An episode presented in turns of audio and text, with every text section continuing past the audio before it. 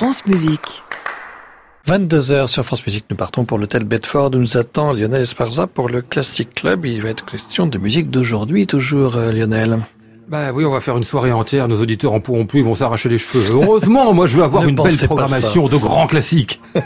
Cher Arnaud Merlin, on vous retrouve à 23h. Qui est l'invité J'ai pas encore. Jonathan Pontier, compositeur. Ah, magnifique. Très bien. Bonne émission.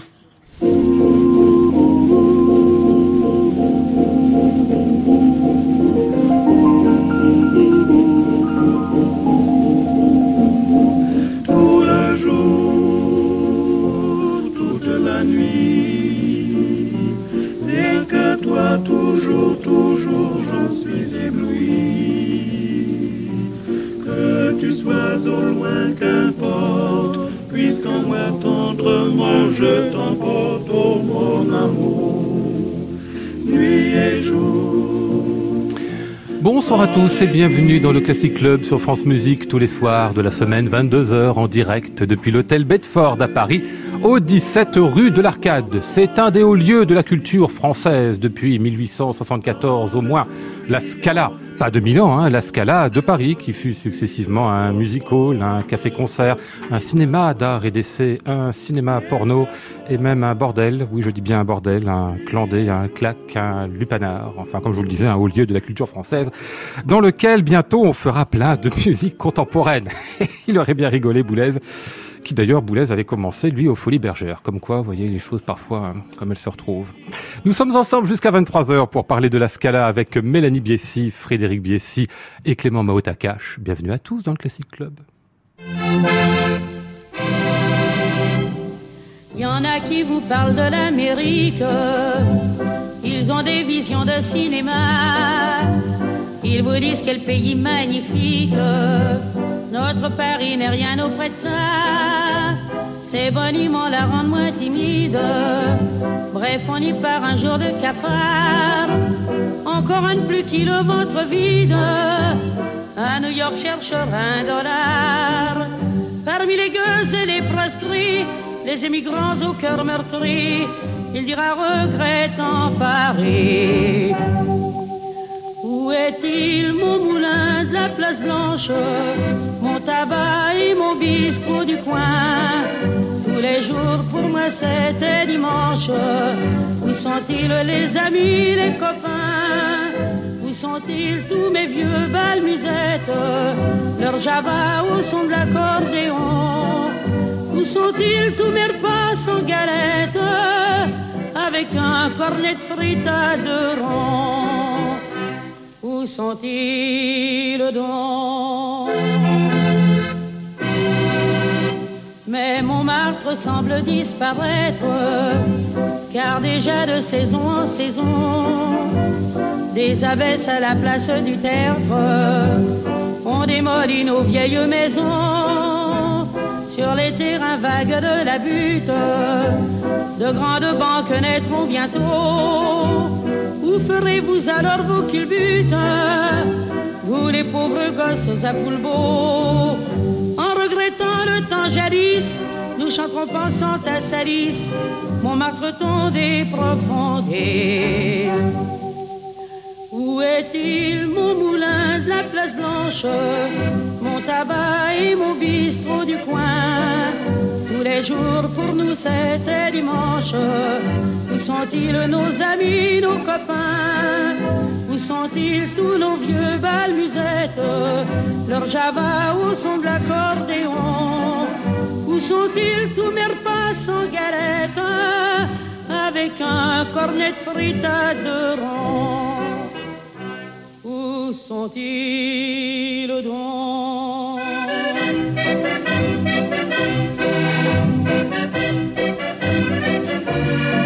tous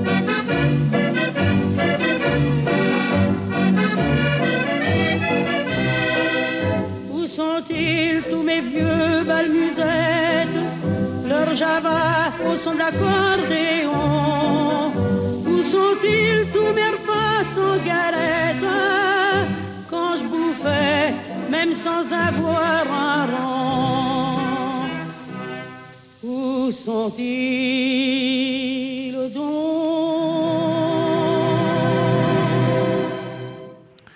Où est-il donc, mon Paris disparu C'était Fréhel qu'on entendait euh, ici, enregistré en des temps, euh, des âges quasiment canoniques, bien sûr, mais qu'on retrouve euh, ce titre-là dans le film Me Pépé le Moco. On va en parler dans un instant. Bonsoir Mélanie et Frédéric Bessy, bonsoir à tous les deux. Bonsoir. Merci de venir nous voir pour parler de la Scala. Racontez-moi Frédéric, c'est vous juste en arrivant à l'émission qui nous avez dit, est-ce que vous connaissez Pépé le Moco, cette chanson de Fréhel? Alors, dites-moi en deux mots comment ça se passe dans le film et comment on entend cette chanson-là. C'est Gabin qui, qui est avec Fréhel Fréhel qui revient au cinéma après avoir disparu des, des radars pendant, pendant des années, puisqu'elle a été une grande, grande chanteuse de la Scala. Mhm. Et puis elle est tombée amoureuse d'une espèce de margoulin euh, peu fréquentable. Et, elle s'est barrée avec lui au fin fond de la Chine. Et là, elle a découvert euh, les, les joies de l'opium et elle est revenue euh, à moitié détruite. Et quand Pépé le Moco se tourne, le réalisateur vient la chercher en lui disant J'aimerais que tu joues avec Gabin et j'aimerais que tu joues le rôle de Fréhel. Et donc, dans le film, à un moment, il y a un petit passage où elle dit à Gabin, écoute, moi, quand j'ai pas le moral, mhm. j'écoute euh, mon vieux tube euh, que je chantais au moment où j'avais plein de succès à la Scala, et elle donne l'adresse. C'est ça, qui était très émouvant, 13 boulevard de Strasbourg. Voilà. Et on a découvert ça un jour par hasard et j'ai trouvé ça incroyable. Alors sur la Scala et la manière dont vous l'avez découvert euh, l'un et l'autre, on va revenir euh, un petit peu plus tard dans cette émission. Je voudrais qu'on parle tout d'abord de l'histoire de cette salle dont je fais un résumé euh, un petit peu lapidaire en ouverture d'émission, mais qui est pas totalement faux non plus. 1873, c'était quoi? Music Hall, café-concert au départ? Café-concert, c'est ça? Café-concert, effectivement. Et un café-concert où se sont produits toutes les stars de l'époque. Et d'ailleurs, il fallait passer à la Scala pour devenir une star.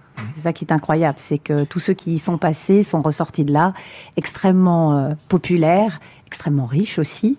Et donc, euh, on compte, Frédéric, euh, toutes les grandes stars de bah, l'époque. C'est d'abord Mayol. C'est Mayol qui a, qui a fait les grandes heures de la Scala. C'était un lieu de consécration. Mm. Et Mayol, il a commencé, personne l'écoutait vraiment, et quand il est passé à la Scala, il y est resté sept ans. Il a tellement aimé le quartier qu'il a construit son concert Mayol deux rues plus loin. Et il a, je crois, euh, il faudrait que Olivier Schmitt, qui a écrit le livre sur la Scala Sola, pour me, pour me dire que c'est pas exactement le chiffre, mais je crois qu'il a vendu quelque chose comme 850 000 partitions ah à l'époque. À l'époque, c'est pas les disques qu'on est bah enfin, ça commençait à l'être un peu, mais c'était les partitions. on avait les, les, les partitions chez nous. Et ça a été, euh, c'était le café-concert euh, le plus chic de Paris. Mmh, euh, Fréhel y passait, bien sûr, qu'on vient d'entendre, Miss Tinguette, Yvette Gilbert, qu'on entendra tout à l'heure, donc tous les grands euh, chanteurs de l'époque. Ça dure ça jusqu'à la crise de 29. Euh, ce succès-là de la Scala, quand dis la crise de 29, c'est que beaucoup de choses changent, entre autres l'économie de la culture, l'économie du disque aussi. Qu'est-ce que ça devient la Scala à ce moment-là? Il faut, savoir que le, le, le succès du café-concert, en réalité, le café-concert, c'est l'ancêtre, dans le modèle économique, c'est l'ancêtre de la boîte de nuit. Oui. En clair, on ne faisait pas payer l'entrée ou très peu. Et ce qu'il fallait, c'est que les numéros durent très peu de temps. C'est pour ça que tout le monde se succédait tous les quarts d'heure, parce qu'il y avait un système assez astucieux qui montait des caves de treuil où on servait des verres, et il fallait que les gens boivent leur salaire. Et comme ça, au bout de 15 minutes, les gens commençaient à s'ennuyer. Donc, on leur servait un verre. Et pour pas qu'ils foutent le camp en face à l'Eldorado, bim, on changeait de, on changeait de numéro. Chanteur, d'accord. Et comme euh, l'économie du café-concert, c'était que les gens, ils dépensent leur salaire, la crise de 29 étant plus de salaire, bah, plus de salaire, plus de café-concert. Et sur 200 cafés-concerts à Paris, qui étaient plus ou moins de la taille de la Scala, il y avait 1400 places à la Scala, ah, c'était grand. Euh, ils, ont, ils ont tous été détruits, fermés, euh, remaniés. Il en est resté 10. Euh, après la crise de 29 dans les années 30. Dans les années 30, donc ça devient 1935 un, cinéma et le premier cinéma art déco c'est mm. resté d'ailleurs, c'est ça qu'on a aujourd'hui euh, dans les dans les décors de la Scala. Dans l'architecture, oui. Dans l'architecture, oui, parce que euh, le café concert était magnifique. C'était une reproduction de la Scala de 2000 ans. Ah oui. Euh, oui. Ah oui, de la Scala. comment ça se fait que c'était une reproduction de la Scala? Bien parce que la, la veuve héritière qui a racheté ce lieu a décidé d'en faire une réplique en plus beau euh, de la Scala de Milan. Ah bon, mais pas pour y faire de l'opéra et de, non, pour y faire du café-concert. Exactement. donc. Exactement. Donc l'endroit était magnifique, avec une énorme coupole en verre. qu'on ouvrait pour voir les étoiles et puis pour ah surtout aérer la salle parce que à l'époque c'était très chic de fumer et donc euh, la salle de, était très vite enfumée. Donc on ouvrait cette grande coupole de verre et on voyait l'espace au-dessus. Et donc quand euh, on est passé au cinéma Art déco, ils ont supprimé totalement cette coupole qui n'était pas très adaptée à, à la projection euh, cinématographique. On a baissé euh, le- l'immeuble de 10 mètres. Donc on a perdu tout cet espace, tout cet espace et cette coupole, et c'est devenu donc un cinéma panoramique, un des plus beaux cinémas de Paris, avec un espèce de ciel étoilé en bleu. Donc il y avait une peinture euh, euh, sur euh, sur le plafond où on voyait donc ces petites étoiles et on avait l'impression qu'on se projetait dans le dans la Voie lactée. J'ai dit tout à l'heure cinéma euh, d'arrêt d'essai, j'ai un peu exagéré parce que c'était le cinéma grand spectacle d'ailleurs, le tout venant, mais, mais qui commençait à peine à être parlant, c'est ça hein C'est ça, c'est le début du, du parlant. C'est pour ça que d'ailleurs que le, le propriétaire l'achète et demande à Maurice Griden. C'est quand même, il a pris un architecte. euh, C'est un peu comme nous avec Richard Peduzzi. Il est quand même allé chercher quelqu'un qui connaissait son affaire. Et Griden, c'est lui qui avait fait le premier palais des festivals. C'est lui qui a fait la Nouvelle Ève, dont on voit encore la. la- Et c'était magnifique. Et c'était surtout la, la Scala, le cinéma. Il y avait quand même 1200 places. C'était un grand balcon de 400 places et 800 places d'orchestre. Mais là où c'était, c'est un cinéma qui a incroyablement marché, c'est que c'était un cinéma dit de première exclusivité. Il faut savoir qu'à l'époque, les copies sont extrêmement chères. Donc il y a très peu de copies données pour les films. Et donc il y a peu de cinéma. Il y a le, il y a le Helder, le Vivienne, le Balzac, la Scala, et puis il y a un ou deux cinémas perdus sur les Champs-Élysées naissants. Enfin, ça commence à, à venir. Et c'était plein. Les, les films restaient parfois 4, 5, voire 6 mois à l'affiche. Et c'était plein en permanent. C'est-à-dire Ça commençait à 14 Il y avait moins de production qu'aujourd'hui en plus, hein, beaucoup moins de films sortaient. Il y en avait moins, et surtout, les gens venaient voir le film. Si vous voulez le voir, c'était dans cinq cinémas. Eh oui. Alors, quand le film marchait vraiment très très bien, les copies s'altéraient évidemment. Donc, à la fin de- des projections à la Scala, ça commençait à. Vous savez, tout- tout- dans tous les films, on voit toujours dans les vieux films la, la pellicule qui brûle Ouais. parce qu'elle est morte en réalité. Alors, quand ça marchait très bien, ça passait dans les cinémas de quartier, enfin les, les cinémas qui étaient non de première exclusivité. Donc, ça passait en face à l'Eldorado. Là, déjà, ils voyaient pas le même film tellement c'était rayé, craquant, etc. Et alors, quand vraiment ça cartonnait, ça partait en province. Alors là, les pauvres, c'était c'était la, sur la la pellicule. punition totale. Ils voyaient pas le film jusqu'au bout, ça cramait. Enfin, On va parler de la suite de l'histoire de la Scala juste après, mais écoutons un peu, puisqu'on l'a nommée qu'elle a été l'une des grandes chanteuses de cette époque, à la Scala. Yvette Gilbert. Quand on vous aime comme ça, par Yvette Gilbert.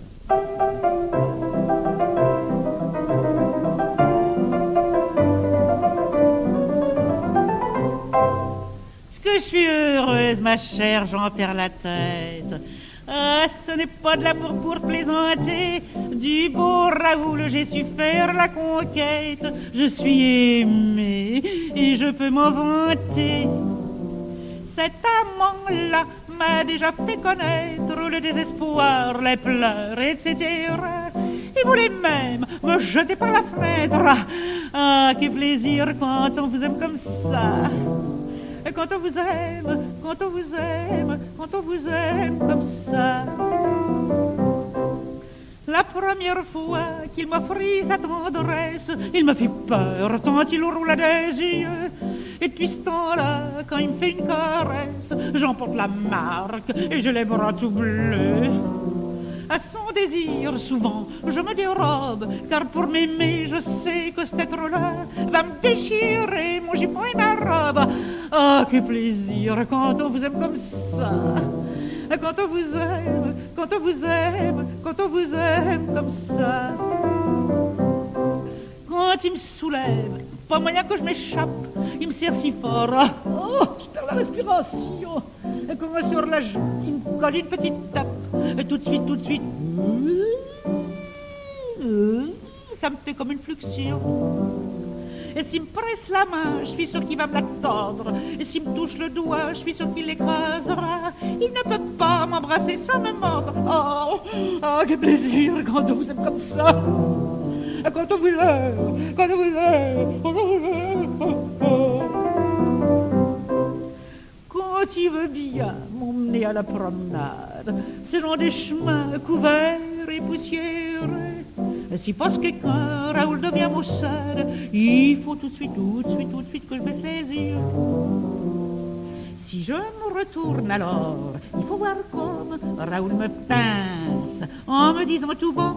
Je te casse la gueule si tu regardes un autre homme. Oh, quel plaisir quand on vous aime comme ça. Quand on vous aime. Oh, quand on vous aime. Oh, quand on vous aime comme ça. Fais-moi mal, Johnny, Johnny, Johnny, euh, version 1933. C'était euh, Yvette Gilbert dans Quand on vous aime comme ça. Classic Club, Lionel Esparza, France Musique.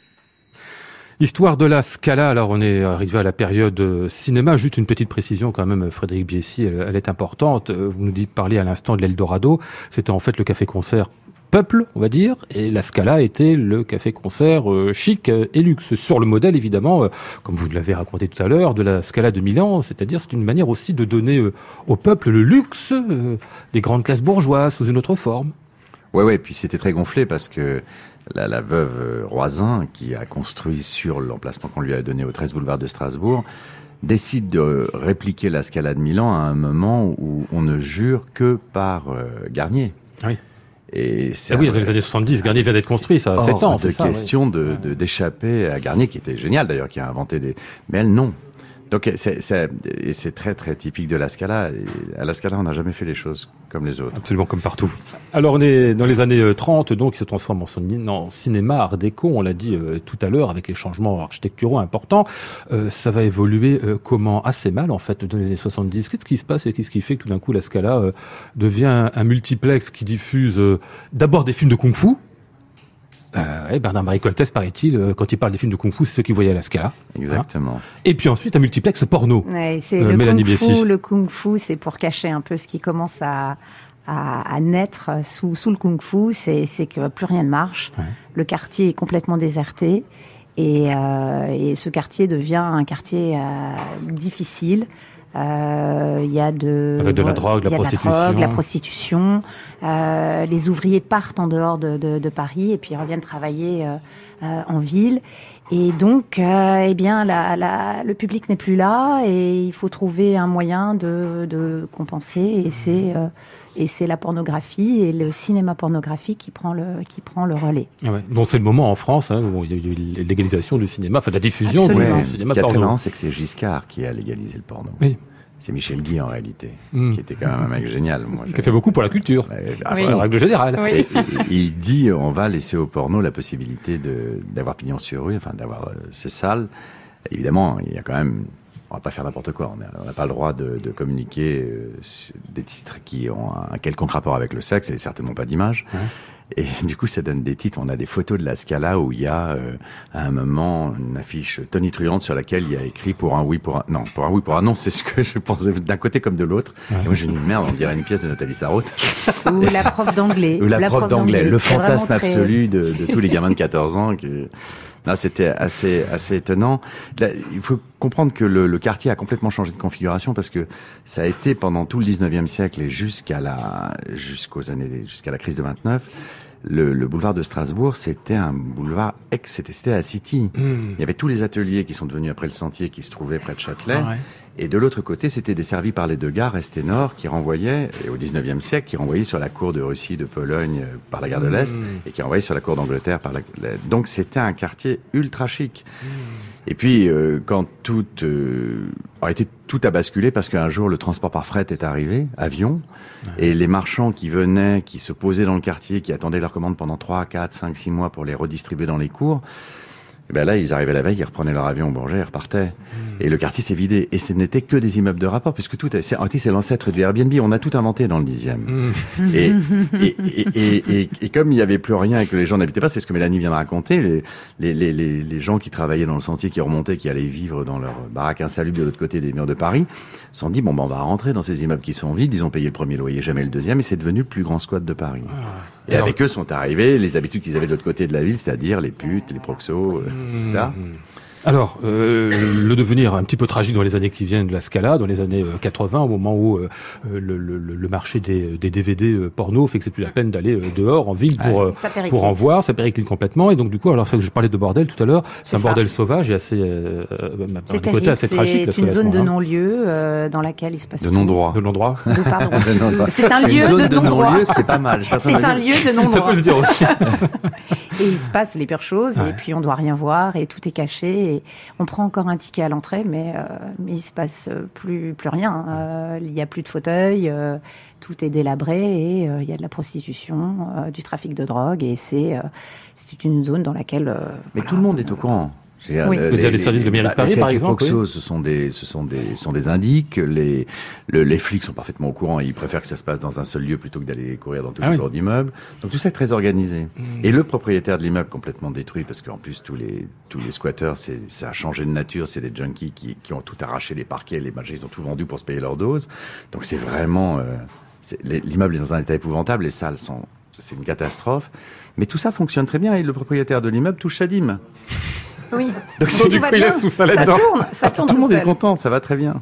Jusqu'au point, euh, enfin, jusqu'au moment où finalement, à la fin des années 90, une certaine Église universelle du, Royaume, de, Dieu, s'intéresse à la Scala. Qu'est-ce que c'est que ce truc? On a dit que c'était une secte ou alors c'était un, Alors, c'est un groupement départ. religieux. Non, non, ça, le départ, au départ, c'est une église baptiste. Ouais. C'est la, aujourd'hui, c'est la deuxième église baptiste du, du monde en termes d'adhérents Ah bon? après la scientologie. Ils ont 22 millions, je crois, d'adeptes. C'est dans le beaucoup aux États-Unis, c'est ça avant tout? C'est une secte brésilienne. Enfin, ce n'est pas Ah une secte. Oh là là, Pardon, une- Ils, ont réussi à une église. C'est une église. Non, non, c'est une église Brésilienne très puissante. brésilienne très puissante. ouais. D'accord. Et ils veulent racheter la Scala ou ils la rachètent vraiment J'ai pas compris? Ils l'achètent. Ah, carrément. Ils l'achètent Ils l'achètent, et ils veulent en faire leur lieu de culte. Ah ouais. Et ils commencent à faire les travaux sans déposer de permis. Ah bah oui, non, bien sûr, ils et lâchent leurs là, ouailles et et ça là, casse. évidemment, agitation, agitation du quartier, agitation de Maurice Tinchamp qui s'était intéressé au lieu et qui voulait en faire une euh, cinémathèque. Ouais. Et, et là, Maurice, il commence c'était à le... voilà. Qui était Maurice Tinchamp parce que c'est un mec merveilleux qu'on a ramené avec nous quand on a acheté la Scala. Vas-y, vas-y, je t'en Maurice. Tinchamp, c'était le producteur de Jacques Rivette. Et c'est Ah. quelqu'un qu'on connaît beaucoup parce que c'est lui qui a organisé toutes les fêtes à Cannes dans les années 80 où il louait des vieilles propriétés euh, familiales. Et il interdisait à la presse de venir et il faisait se rencontrer Rivette, Mick Jagger, enfin c'est un mec absolument merveilleux. Et tout se faisait en dehors du festival, en dehors du marché, dans ses propriétés un peu, un peu désuètes, où tout ce, tout ce petit monde se, se retrouvait. Et Maurice, quand il a découvert la Scala, il tombait raide dingue. Et il a rêvé de ce lieu, rêvé, rêvé, rêvé, et il se l'est fait piquer sous le nez. Et là, évidemment, il a essayé de comprendre qui avait acheté. Et c'était l'église. Et il s'est rendu compte que c'était l'église. Et là, il a rameuté le banc, l'arrière-banc, euh, la mairie de Paris. Ah euh, et il a, et il, il a, il a commencé à engager une, une guerre contre, contre cette église pour qu'elle ne euh, construise pas son lieu de culte au cœur de Paris. C'est peu d'années après que vous arrivez. On va revenir à cette histoire, mais entendre ici euh, l'un des artistes qui sera présent à la Scala ce week-end, c'est Francesco Tristano Schlin.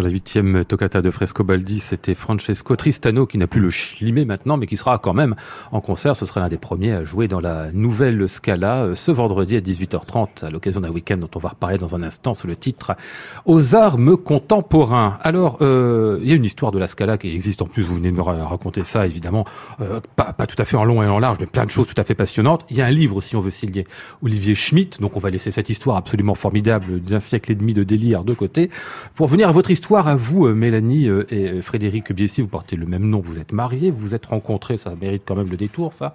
Un 11 septembre 2001, vous l'avez inventé, ça, Mélanie Non, c'est pas vrai? Non, mais c'est tout à fait vrai. Et j'ai failli le, le, laisser tomber parce que parce qu'il se passait ce qu'on sait tous. Bah oui, oui, Et on se souvient tous où on était ce 11 septembre 2001. Et, et, on avait prévu de se rencontrer le soir. On s'était vu à la feria d'Arles deux jours avant. On s'était croisés et on s'était dit il faut qu'on se retrouve à Paris, qu'on se qu'on apprenne à se connaître. Et, et les, tours euh, tombent. Et je trouve ça extrêmement dramatique. Et je lui dis, c'est, je crois qu'on va, on va peut-être reporter. Et Frédéric, euh, ben Frédéric a réussi à me persuader, comme euh, il a réussi à me persuader de beaucoup de choses dans notre vie, dans la vie qui a suivi. Et, et, et on s'est plus quitté. On s'est plus quitté. Ça a été merveilleux. Et on a ouvert cette scale à Paris euh, le 11 septembre dernier, 17 ans après euh, notre, ah euh, notre rencontre, foudroyante. Alors pour dire que vous êtes un peu l'un et l'autre, vous, Mélanie, vous êtes gérante d'un fonds européen d'investissement. C'est quoi un fonds d'investissement? Bah, Un fonds d'investissement, c'est euh, c'est qu'on investit dans des actifs, nous on investit dans l'infrastructure, donc on va collecter des fonds d'institutionnels qui ont beaucoup d'argent, qui ont besoin de le placer. Institutionnels des privés, pardon non, des, des, alors ça peut être des fonds de pension, ça peut être des institutions bancaires, des assurances, euh, qui placent l'argent de leurs assurés. Et, et, donc on investit, nous, dans une stratégie euh, euh, qui est l'infrastructure, c'est-à-dire le service à la communauté. Donc on investit dans les télécoms, dans les infrastructures sociales, dans l'éducation, euh, dans l'énergie, euh, dans les transports. Et donc pendant la Scala, c'est vous là, entre guillemets, financeuse, c'est vous qui allez chercher l'argent Oh, nana, c'est mon argent perso. Ah bon Ouais. Ah d'accord. c'est-à-dire j'ai bien travaillé, je continue d'ailleurs de travailler euh, dans, cette, dans ce Elle fonds. Doit. Ça coûte cher la Scala. et donc, euh, les caprices du mari coûtent cher. J'ai investi mon argent personnel. Donc euh, c'est pas l'argent d'institution, c'est mon argent personnel que j'investis ah, parce que c'est quelques millions d'euros quand même l'affaire. C'est beaucoup de millions d'euros. Vous l'avez acheté combien la Scala? Euh, Alors la Scala, on l'a, elle était en ruine, donc on l'a acheté a priori pas c'est très relatif, mais par rapport au coût du projet global, on l'a payé 3,5 millions.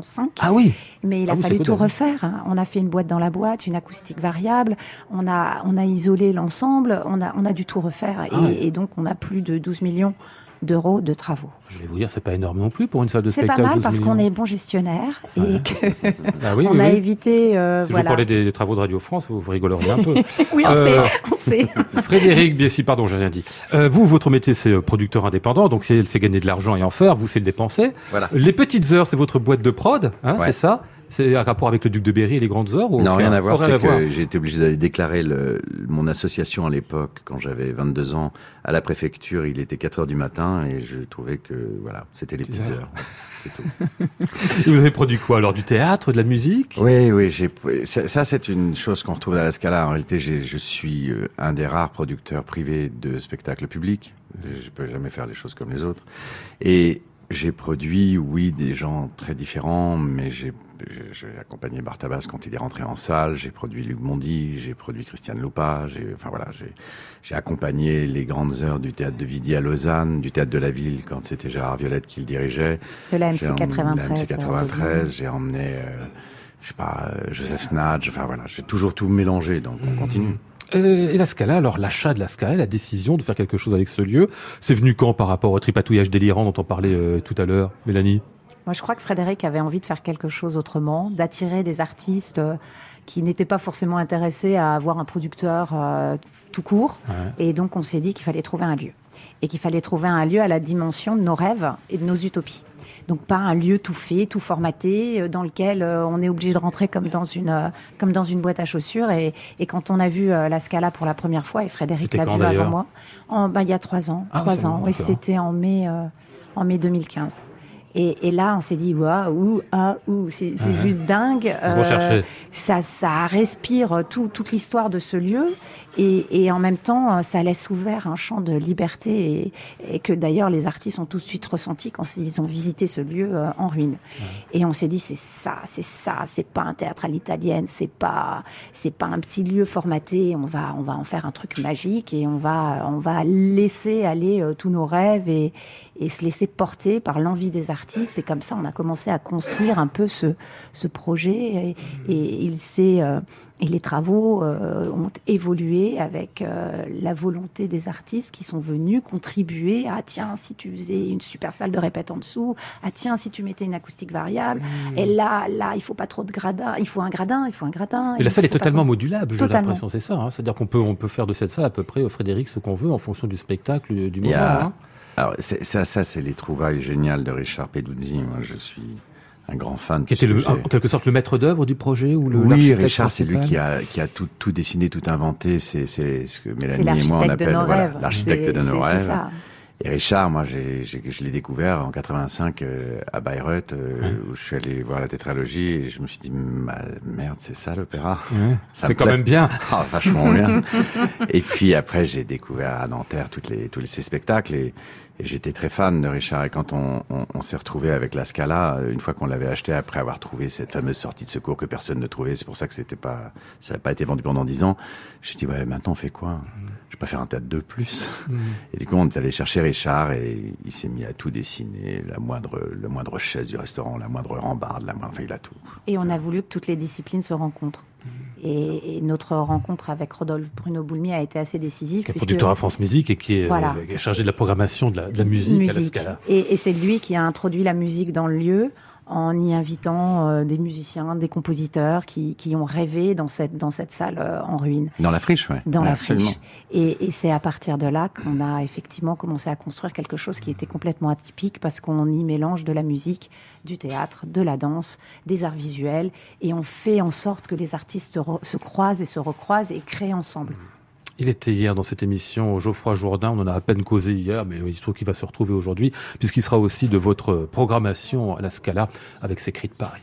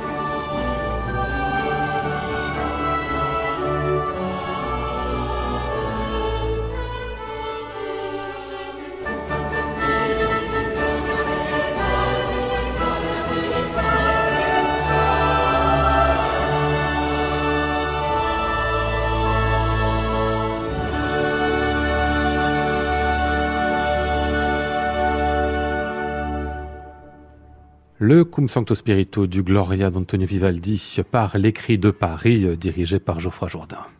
Classic Club, Lionel Esparza, France Musique. Bon, il est 22h36, je salue quand même euh, Clément Maotakash. Bonsoir Clément. Bonsoir Lionel. On, va mordre sur votre partie de programme parce qu'il faut qu'il me raconte un petit peu de minutes quand même ce qu'on fait à la Scala. L'histoire était formidable, vous êtes d'accord hein? Ouais, mais je suis une victime, mais je l'assume totalement parce que Ouais. ça a l'air d'être un lieu formidable. Ah bah oui. euh, voilà. Soyez encore très sympa avec lui, vous vous engagez en plus la prochaine fois. Vous vous rendez compte que vous avez mangé sa partie d'émission avec votre adorable. Scala Il faut lui adorable. rattraper quelque Il faut chose. absolument qu'il vienne. euh, Bon, week-end. très bien, nous sommes d'accord. C'est parfait. Bon, on a parlé de, on a parlé de l'histoire, on a parlé de votre rencontre. Racontez-moi quand même un peu tous les deux, euh, Mélanie et Frédéric Biessy, euh, ce qu'il va y avoir comme dans la Scala dans les, euh, dans les années, ou peut-être même dans les, dans les semaines ou mois à venir, euh, Frédéric. Dans les heures. Alors on a tout mélangé. Hein. Vous avez bien compris que. Oui, oui, oui. C'est a- pluridisciplinaire, ouais, inter, c'est- multi, quoi. En, en deux mots, euh, quand euh, quand Johan Bourgeois vient à la Scala et qui tombe amoureux et qui nous propose de faire l'ouverture de la Scala avec un spectacle qu'il a envie d'appeler Scala, mais comme je dis, comme on dit oui à, à Johan, alors on va faire du nouveau cirque. Mais de la même manière, Yasmina Raza, qu'on accompagne depuis des années, qui tout à coup veut faire autre chose, nous dit on a envie de le faire. Ah tiens, on fait du théâtre. Mhm. Et puis quand Annette Messager dit mais moi votre histoire elle est dingue, j'ai envie de mettre le fauteuil de la Scala au milieu des fauteuils. Elle nous a fait un grand fauteuil plein de cheveux. Ah tiens, on fait de la, on fait de la- de l'art plastique. Donc Ouais. on- en réalité, c'est les gens qu'on Et Philippe Manoury qui vient dans le lieu en ruine et qui, qui, se, qui commence à rêver d'une identité sonore pour la Scala. Ah oui. Qu'est-ce qu'il a fait d'ailleurs? Il a construit quelque, enfin construit euh, Alors, musicalement c'est- c'est quelque très chose? original parce que c'est une, une réalisation qui est tout à fait unique. Euh, c'est de la musique électronique qui va être composée en même temps qu'on l'écoute et qu'on l'entend. Donc c'est une, euh, c'est une création évolutive Ouais. et il capte tous les sons et tous les bruits de la Scala, que ce soit dans la salle de concert, dans le hall, dans le restaurant, dans le bar.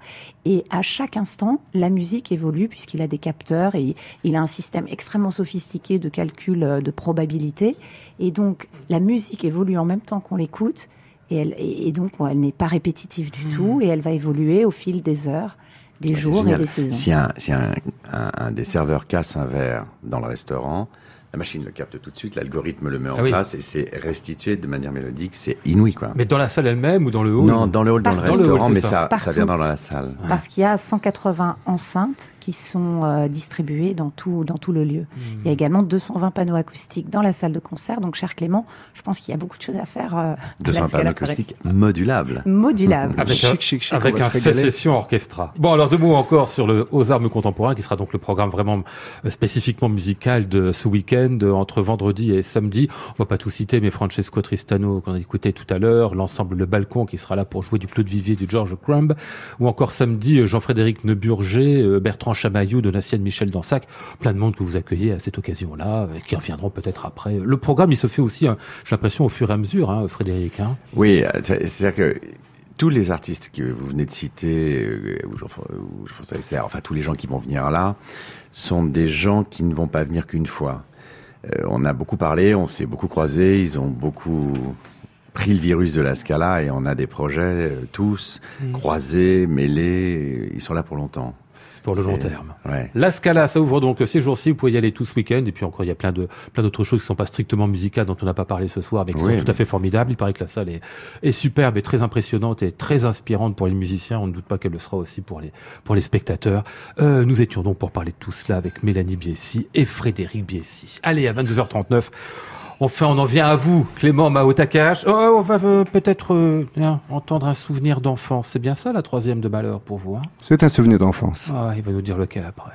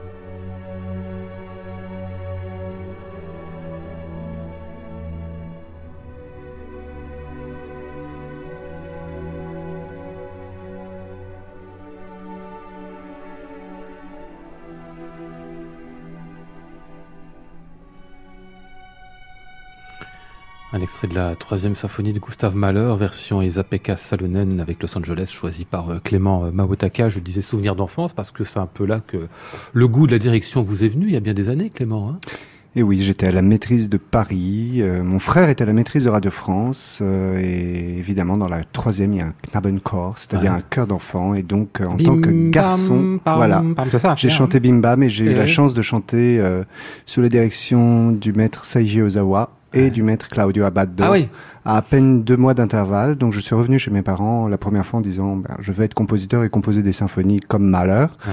Et puis deux mois plus tard, j'ai dit, je m'étais renseigné, j'ai dit non, je veux être vraiment comme Mahler, compositeur et chef d'orchestre. Ah. Voilà. Et comme j'avais 9 ans, mes parents m'ont couché, m'ont donné une aspirine. Et euh, ensuite, quand ils ont vu que c'était quand même très, très, très, très euh, décidé et décisif, euh, ils m'ont, ils m'ont laissé euh, continuer mes, mes folies musicales, tout en, tout en continuant des études euh, classiques oui à côté. normale et sérieuse, évidemment. Non, parce que c'était pas l'idée de la famille. On était, euh, c'était pas, c'était pas une bourgeoisie euh, comme ça. C'était déjà une bourgeoisie beaucoup plus bohème, euh, Ah oui. comme on appellerait ça aujourd'hui. Et c'était des gens assez ouverts d'esprit et qui avaient, qui avaient à cœur justement que l'éducation soit simplement une bonne colonne vertébrale, parce qu'ils savent que les choses doivent circuler et que l'art doit s'articuler sur quelque chose qui soit vraiment pensé. Ouais. Compositeur, vous avez laissé finalement. Certainement pas. Je Ah continue bon, pardon, toujours pardon, à pardon, composer. je Pourquoi sais pas. Bah, je sais Non, pas. Moi, je je vous connais comme chef d'orchestre, je me dis que... Oui, oui. Mais non, mais c'est quelque chose de très français. En France, on doit être très spécialisé. C'est ce qu'on disait tout à l'heure sur la programmation de la Scala. Finalement, euh, pour les artistes, c'est la même chose. Alors, on me connaît plus comme chef d'orchestre maintenant en. France, mais j'ai aussi une carrière de pianiste et aussi une carrière de compositeur. Ah voilà. Même Euh, d'essayiste. Premier, euh, premier concert à 15 ans, c'est possible ça quand on, quand on dirige? C'était quel orchestre Oui, il y en a qui ont fait bien pire. hein. Ah oui? Oui, oui, Roberto Benzi a fait bien pire. Euh, oui, oui, c'était c'était à l'orchestre de mon lycée. Ah oui, Voilà. d'accord, que vous aviez formé vous-même? Non, qui était l'orchestre du lycée Racine, euh, qui est un, Ah un oui, orchestre oui. euh, du quartier, Euh, si oui. j'ose dire. Avec voilà. de bons musiciens en plus. Hein. Bah oui, Exactement. parce que c'est ceux qui font les horaires aménagés, c'est ça hein Exactement. Donc en général, de très très bons musiciens là-dedans. D'accord. Euh, vous avez fait aussi, j'ai vu, un doctorat en littérature comparée. Oui, j'en ai même fait deux. Enfin, plus exactement, les deux sont sur le feu. Ils sont terminés, mais il faut que je les soutienne. Ah oui, c'est le plus Voilà. dur ça. Ah oui, Voilà. c'est plus dur sur oui. le paradigme de l'amour de loin au XXe siècle, euh, donc incluant Ça c'est pour euh, Sariao, bien sûr. Sariao, mais aussi euh, Alissa euh, de Millau et Gide, euh, et puis Pelléas et Mélisande, Tristan à l'horizon, euh, voilà. Et puis l'autre sur Le martyr de Saint-Sébastien de Claude Debussy, voilà, qui est une pièce méconnue et Oui, pas oui. assez jouée à mon goût. Oh, ouh là là, vous dites ça d'un air. ça veut dire qu'il va la faire, Exactement. cette œuvre-là. L'orchestre Sécession, enfin le Sécession Orchestra, Ouais. euh, vous le fondez en 2011. Euh, on- Il y a des souvenirs malériens là aussi. Hein. C'est la Sécession viennoise dont il est question Exactement. Le saint patron était là euh, dans mes figures tutélaires et la sécession, c'est un moment que j'adore parce que c'est un moment où il se passe des choses, où les artistes se rencontrent. Ouais. Il y a plusieurs choses dans la sécession viennoise. Il y a la volonté de d'éclater en ce côté Biedermeier, de la bourgeoisie très établie. On, on va en delà du ring, en deçà du ring euh, de Vienne et juste à côté, on construit cette espèce de pavillon euh, carré, euh, un peu Mhm. étrange que les Viennois appellent un mausolée à l'époque. Et c'est Mahler qui inaugure avec la 9e symphonie de Beethoven, Ouais. quand même. Enfin, C'est là-dedans qu'elle a, c'est pas loin qu'elle a frise, je sais plus, la fameuse frise Beethoven. c'est là qu'elle a frise Beethoven, peinte ça, hein. par Klimt. Mm. Il y a Kokoschka, il y a Klimt, il y a les grands architectes de l'époque, Olbrich. Et puis il y a cette idée un peu utopique que l'art n'est pas juste une, euh, une émanation de quelques personnes, mais une rencontre entre plusieurs personnes. Il y a une volonté européenne dans la sécession viennoise, une volonté d'égalité homme-femme. Mhm. Et toutes ces, toutes ces choses-là, moi, me semblaient particulièrement actuelles et particulièrement euh, accordées à l'éthique que je voulais montrer en créant un orchestre, avec une, une volonté centrée sur un travail très en profondeur, des programmes euh, très fouillés, très conceptuels, qu'on n'a pas toujours le temps de, de faire quand on est chef invité, par exemple, Mhm. parce que très souvent on a très peu de répétitions et, et on enchaîne. On est avec des très bons orchestres aussi, donc c'est vrai qu'il y a, c'est plus du speed dating. Mhm. Mais là, je peux vraiment avoir une relation de couple profonde et, et, et pas, pas du tout torturée, mais intense avec euh, avec mon orchestre et je m'en réjouis. Pas la névrose d'un côté et le plaisir de l'autre, mais tout mêlé. Voilà. Oui, bien sûr. Euh, euh, c'est un orchestre de combien? C'est variable, hein, entre 30 et quarantaine, 40. on va dire ça, hein? quarantaine de musiciens. On fait, on peut faire des programmes à 15, euh, Ouais. comme on peut faire des programmes à 80. Ça dépend vraiment de des productions, des projets, etc. Voilà. Ah, Alors vous m'avez amené un disque tout à l'heure, je me suis dit mais c'est pas possible, un disque de Jonas Vito que j'ai pas eu. J'étais j'étais en train de m'énerver là comme ça contre le disque. Et puis non pas du tout, il est pas encore sorti. Hein. Non, il C'est le l'avant-première. 19 octobre, c'est de l'avant-première spéciale Classic Club et c'est un disque qu'on a enregistré en décembre dernier. Ouais. C'est la fantaisie pour piano et orchestre de Debussy, qui a été un peu décrié parce que c'est soi-disant du premier Debussy. Pour moi, c'est du très beau Debussy. Il y a déjà toutes les qualités de Debussy. Il y a une émotion palpable. Le pianiste, c'est Jonas Vito. C'est un ami et puis c'est un pianiste que je trouve magnifique. Euh, une oreille fabuleuse, euh, comme il y en a peu euh, aujourd'hui en France et en Europe. Et je crois que ça va être un, un joli succès. Voilà. Et donc l'orchestre, c'est le Sécession, dirigé par Clément Mawatakash.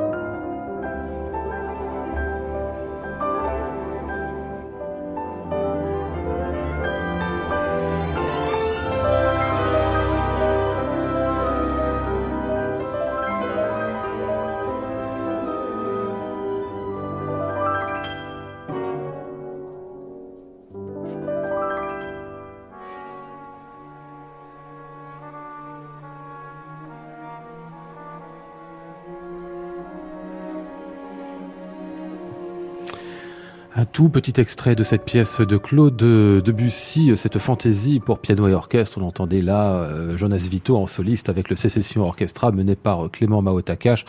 Promis, on invitera Jonas à l'occasion, on écoutera un petit peu plus de ce disque-là. Il paraîtra dans quelques jours chez Mirare, on l'avait ici euh, en petite avant-goût euh, d'avant-première. Votre prochain concert, Clément Maotakash, ce sera donc à Royaumont. Vous êtes en résidence depuis deux ans. Elle consiste en quoi cette résidence? Une résidence, on est en résidence dans plusieurs endroits. On est en résidence à la Fondation Saint-Ger-Polignac. On est en résidence euh, à la Fondation Royaumont, abbaye de Royaumont. La résidence à Royaumont, elle nous permet de répéter des programmes. Elle nous permet euh, d'avoir aussi euh, accès, puisque la Fondation Royaumont maintenant chapeaute la médiathèque musicale Malheur, à des fonds de partition et à des, et à des compositeurs comme Jean Crass qu'on prononce Jean Cras. Si oui, un vrai breton. Cras, c'est mieux. Voilà. Voilà, c'est mieux. Voilà, c'est mieux que Jean Cras. C'est plus propre. Voilà. Et puis, euh, et puis, euh, ça nous permet donc d'aller fouiller dans les partitions euh, très riches de Royaumont. Ça nous permet aussi d'avoir un accompagnement puisque la Fondation de Royaumont euh, nous met en lumière, nous fait rencontrer des mécènes, des des producteurs, nous nous permet d'avoir aussi accès à certains festivals, etc., dont le sien propre qui se déroule ce mois-ci et notamment, enfin depuis le mois d'août jusqu'au début octobre. Et nous nous jouons justement ce concert, La nature est un le 23 septembre. Euh, Petite référence baudelairienne, ce sera avec la mezzo-soprano euh, Marion Lebeg. Alors vous ferez des mélodies donc du coup avec elle autour de Baudelaire, c'est ça, des textes de Baudelaire aussi? Tout le programme est conçu autour euh, de Baudelaire. Il y a évidemment en point d'orgue la mer de Debussy, homme libre toujours tu chériras la mer et puis mhm. évidemment souvent la mer me prend comme la musique me prend comme une mère eh bien, euh, Baudelaire euh, est un peu le fil rouge. Il y a le sonnet euh, correspondance que Jean Craz a mis en musique justement et qui est orchestré spécialement par le harpiste Vincent Buffin de notre ensemble pour cette occasion. Il y aura les deux très célèbres mélodies du parc, l'invitation au voyage, la vie antérieure, et puis bien sûr les nuages. Une petite pièce qu'on connaît moins que j'ai orchestrée, les soirs illuminés par l'ardeur du charbon, pièce ah de 1915. euh, que Debussy écrit en hommage au, au, charbonnier qui vient de le dépanner en pleine guerre. Et mmh. puis, euh, et puis, et puis, et puis, qu'est-ce qu'il y aura d'autre Bien, bien sûr, l'île joyeuse, l'île joyeuse. Mais attendez, vous faites beaucoup de, euh, vous êtes à combien de musiciens pour cet orchestre-là? Là, on sera 48 musiciens. Ah, voilà. Pour la mer, ça veut dire vous faites comment? Eh ben, j'ai organisé euh, tout un arrangement euh, de manière à garder le maximum de couleurs originales, notamment dans les vents, mais on ne joue, euh, par exemple, au lieu d'avoir 16 premiers, 16 secondes, 16 altos, 16 comme le souhaitait Debussy, bien nous n'avons que 6 violons ou 4 violoncelles, mais je crois que ça ne sonne pas si mal. On l'a étraîné cette version dans mon festival breton à Carnac, au festival Terraquet, et je pense que ça devrait sonner assez bien. plusieurs fois vous parlez de Bretagne, vous en venez plus ou moins, non? Mao, c'est plutôt Mao, très, très, très, à l'est. Non, non, non, non. Mao, c'est breton. Non, non, c'est vers l'ouest plutôt. Euh, c'est du côté de Tristan, du côté de Wagner, des légendes bretonnes. Mao. Ils disent Mao, ça veut dire le joyeux jeune garçon. Voilà, c'est breton. Ah d'accord. Et Tarkac, c'est hongrois. Voilà. Comment? Tarkac, c'est hongrois. Ah oui, oui, ça, mais ça je savais, pardon. Voilà. J'entendais plus, mais c'est le Mao qui me surprenait. Voilà. Ah ouais, d'accord. Ça n'est pas asiatique. Je sais tout maintenant. Voilà. Donc, programme à suivre, La Nature est un temple par euh, Clément euh, Mao Takash avec euh, le Sécession Orchestra Marion Lebeg à 17h30 à Royaumont ce dimanche. Et puis, encore petit concert, enfin petit, non pas si petit que ça, mais je vous le dis parce que qu'il rend petit sur mon papier et parce que c'est le Petit Palais ah, ce ah. vendredi, un concert qui refermera l'un de vos autres festivals. Il s'appelle Intervalle. Festival ça, hein Intervalle au pluriel, voilà. L'autre festival, mon festival parisien, voilà, plus axé sur des lieux patrimoniaux un peu originaux, c'est-à-dire on sort complètement des salle de concert et on va jouer dans des endroits comme le musée Tchernouski, comme la mairie du 8e, comme euh, Boutigny-sur-Essonne, par exemple, qui a une magnifique église avec une acoustique fabuleuse. Et donc, euh, on conclura euh, cette deuxième partie du festival intervalle de septembre avec un beau concert au Petit Palais à 19h et c'est gratuit. C'est gratuit C'est ce vendredi. À 19h, Petit Palais, concert gratuit, ça ne se manque absolument sous aucun prétexte. Bon, on va refermer cette émission avec un Stravinsky que vous avez voulu entendre, une apothéose, celle de Orpheus. Ah, ça c'est beau ça. Et c'est Isabelle Casselonen à nouveau qui dirige.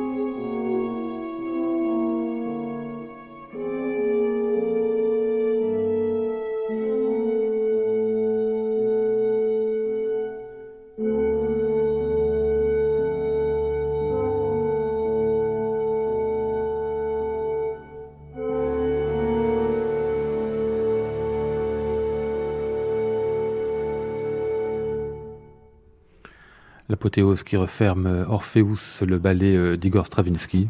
Très peu d'apothéose là-dedans, mais pas mal de belle musique.